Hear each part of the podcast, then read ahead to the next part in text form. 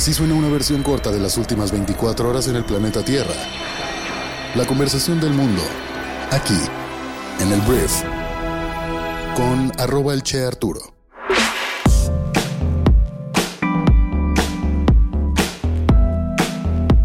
Muy buenos días, bienvenidas, bienvenidos a esto que es el brief para este miércoles 13 de diciembre. En este podcast vas a informarte con un resumen de las noticias que debes conocer el día de hoy para ser una persona bien informada y yo soy Arturo Salazar, tu anfitrión y uno de los fundadores de Briefing. Muchísimas gracias por estar aquí y vamos a comenzar con esto que es el brief. Vamos a empezar hablando de nuestro país México y voy a empezar hablando de la Coparmex, que es la Confederación Patronal de la República Mexicana, básicamente una agrupación de empresarios y empresarias que se reúnen para tener peso como gremio empresarial y ayer la Coparmex consideró como un grave retroceso para el desarrollo democrático del país el desaparecer los organismos autónomos como lo mencionó o anunció el presidente Andrés Manuel López Obrador. Seremos férreos defensores de su permanencia y su fortalecimiento, pues los organismos autónomos son pilares fundamentales para el equilibrio de poderes en nuestro país, además de ser sistemas que garantizan los derechos de las personas. Consideramos que su eliminación sería un grave retroceso para el desarrollo democrático de México y nos corresponde como sociedad defender lo que hemos ganado a lo largo de los años con la creación de estos organismos que son defensores de derechos frente a diversos actos de poder y la Coparmex añadió que la defensa de estos organismos incluye contar con los nombramientos completos de sus integrantes y garantizar el presupuesto suficiente y justo para su cabal operación, lo cual es algo que este gobierno se ha estado recortando. El INAI, por ejemplo, tiene me parece dos consejeros que no han sido elegidos o designados por el Senado, al parecer a expresa orden del presidente de México y también pues el tema de los presupuestos también es evidente que ha ido recortándose porque el presidente considera que todos estos organismos descentralizados que están descentralizados para que no sean dependientes y por lo tanto en teoría cómplices de no solamente este gobierno sino de cualquiera AMLO dice que el gobierno propio puede tener todos estos órganos al interior del mismo. Pero ayer lo mencionaba, es ilógico tener organismos que sobre todo están velando por la transparencia o por la competencia en nuestro país dentro del mismo gobierno que muchas veces estarían evaluando. Pero bueno, por lo pronto la Coparmex en contra de la eliminación de los organismos autónomos. El presidente del Tribunal Electoral del Poder Judicial de la Federación, llamado Reyes Rodríguez Mondragón, ha decidido renunciar a su cargo tras la presión de tres de sus compañeros. Así lo ha anunciado la noche de lunes en su cuenta de X antes Twitter. Y anunció que dejará su cargo el próximo 31 de diciembre.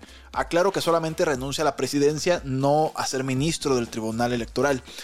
Rodríguez Mondragón ha puesto fin a la incertidumbre después de cuatro días de máxima tensión en el Tribunal Electoral del Poder Judicial de la Federación, ya que Tres de sus compañeros, los magistrados Felipe de la Mata, Mónica Soto y Felipe Fuentes, le solicitaron sorpresivamente el jueves pasado que renunciara y el entonces presidente esquivó las balas y se fue durante un receso del que aún no han vuelto, de hecho. La sesión del 7 de diciembre quedó así pendiente y el fin de semana fue unida y vueltas de mensajes entre los miembros del tribunal. Los tres que pidieron su salida, supuestamente por una pérdida de confianza en su conducción, le advirtieron en una carta que aferrarse al cargo tendría consecuencias nocivas para la autonomía de ese órgano. Y a mí no me late mucho el hecho de que a meses de una de las elecciones más importantes de la historia de México eh, haya problemas internos en el Tribunal Electoral del Poder Judicial de la Federación. Lo que necesitamos ahorita son instituciones firmes para lo que sea que vaya a venir, que seguramente vendrán cositas. Ahora vamos a hablar de un tema de la Cámara de Diputados de nuestro país porque la Junta de Coordinación Política de la Cámara determinó dejar para el año 2024 la votación de la reforma laboral constitucional para disminuir de 48 a 40 horas la semana de trabajo acordaron que modificarán el dictamen que ya se votó en la Comisión de Puntos Constitucionales y que se encuentra en la presidencia de la mesa directiva de la Cámara. Para ello determinaron crear una comisión de diputados para redactar los cambios que se harán al dictamen a través de una reserva común que elaborarán por consenso. El acuerdo es que el dictamen de la iniciativa se lleve al Pleno hasta el próximo periodo ordinario de sesiones que inicia en febrero, porque sí, nuestros diputados descansan desde ahorita hasta febrero, y concluye el 30 de abril. Al término de la reunión de la Junta de Coordinación, el coordinador de Movimiento Ciudadano Jorge Álvarez Maínez otro de los impulsores de la iniciativa informó que el acuerdo fue unánime y también coincidieron en que el tema no tiene por qué postergarse más. Vamos a hablar de las noticias más importantes del resto del mundo y voy a empezar hablando de Israel que ayer dijo que abriría un segundo puesto de control este martes para controlar la ayuda humanitaria que ingresa a Gaza, horas antes de que la Asamblea General de la ONU votara a favor de una resolución no vinculante que pide un alto al fuego inmediato. Esto avanzó.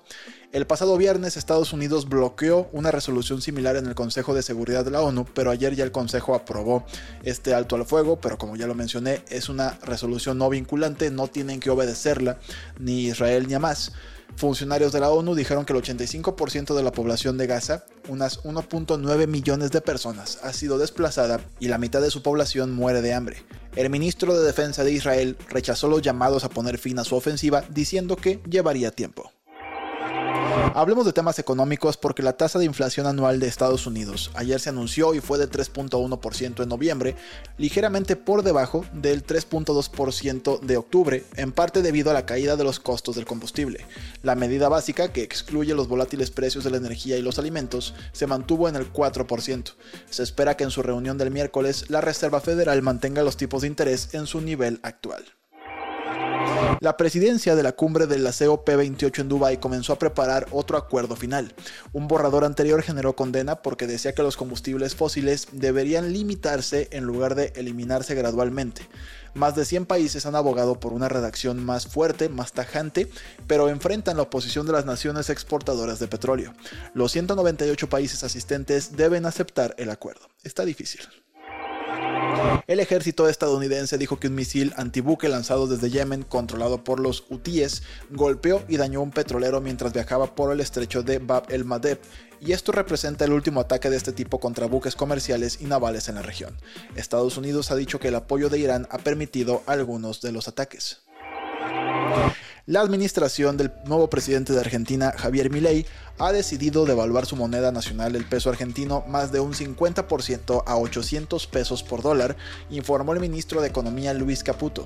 En una transmisión a nivel nacional, Luis Caputo anunció esta medida para combatir el déficit fiscal al que le adjudican los altos niveles de inflación y el riesgo de hiperinflación de Argentina. Argentina, que ya sufre una inflación anual mayor al 100%, intenta contener la situación mientras que el gobierno de Milei advierte que de no hacer cambios lo más pronto posible, la situación continuará agravándose. Las medidas anunciadas por el ministro Caputo forman parte de las nuevas políticas económicas de Javier Milei que implican una reducción del Estado, cancelación de obras aún no empezadas y expedición de contratos para el sector privado. Epic, el desarrollador de videojuegos detrás de Fortnite, ganó una demanda antimonopolio en contra de Google. Un jurado federal estuvo de acuerdo en que la tienda de aplicaciones y los servicios de pago del gigante de las búsquedas en dispositivos Android constituía un monopolio. Raro porque Epic perdió una demanda similar en 2021 contra Apple, a la que acusó de sofocar la competencia al sacar Fortnite de sus tiendas de aplicaciones después de que el creador de juegos ofreciera un sistema de pago por separado. Para que te des una idea, lo que Epic reclama es pues que no le tiene que por qué pagar el 30% de su membresía o de todo lo que consumen los usuarios de Fortnite. Y en el caso de Apple perdió Epic y en el caso de Google ganó la demanda Epic, en teoría por lo mismo. ¿Quién sabe qué pasó?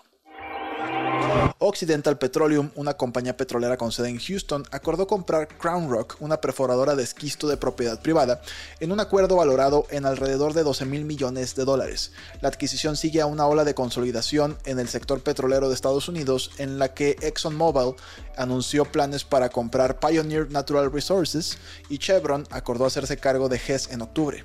Si tiene éxito, confirmará a Occidental como el segundo mayor actor de esquisto estadounidense. Apple realiza cambios de seguridad para proteger a los usuarios de los robos del iPhone. Está abordando la compañía una vulnerabilidad de seguridad que ha permitido a los ladrones de iPhone apoderarse de las cuentas de los clientes, acceder a contraseñas guardadas, robar dinero y bloquear a las personas sus recursos digitales. Una nueva configuración del iOS llamada protección de dispositivo robado está diseñada para defenderse contra estos ataques. Se lanzará para probadores beta a partir de este martes. El Bitcoin y otras criptomonedas se liquidaron este martes después de una de las peores jornadas de liquidación de criptomonedas este año, aunque los activos digitales continúan conservando las ganancias de un reciente repunte que ha llevado los precios a sus niveles más altos desde abril del año 2022. El precio de Bitcoin bajó menos del 1% en las últimas 24 horas hasta los 41.800 dólares, tras haber cotizado brevemente por debajo de los 41.000 dólares el lunes en medio de la peor liquidación del token en un marco de tiempo diario desde principios de marzo según Dow Jones Market Data. Bitcoin ha retrocedido desde su reciente máximo por encima de los 44 mil dólares, que es el punto más alto desde abril del año 2022, pero aún sigue subiendo más del 50% en dos meses en la última etapa de una recuperación criptográfica este año que ha provocado llamados a un nuevo mercado alcista. Este martes 12 de diciembre se reveló que Disney Plus y Star Plus se van a unificar como plataformas, y con esto Disney Plus integrará en su plataforma los contenidos de Star Plus para que todo, series, películas, ofertas deportivas, etc., esté a la mano de los usuarios en un solo servicio de streaming, lo que simplificará el acceso a los usuarios para una mejor experiencia. No se ha dado una fecha específica para la unificación de las apps, aunque está confirmado que sucederá en el segundo trimestre del 2024, por lo que el cambio estaría cantado para el próximo verano. La Federación del Fútbol de Turquía suspendió todas las ligas después de que estalló la violencia este lunes por la noche en un partido entre el Ankara y el Rizespor.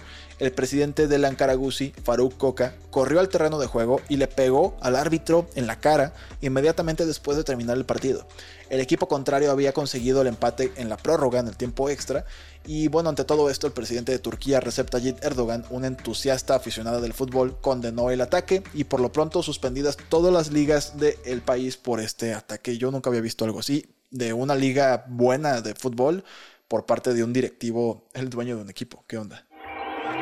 Muchísimas gracias por haber estado aquí. Esta fue la conversación del mundo para este miércoles. Espero que te genere mucho valor, que tengas grandes conversaciones a partir de esto y nos escuchamos el día de mañana en la siguiente edición de esto que es el brief. Yo soy Arturo. Adiós.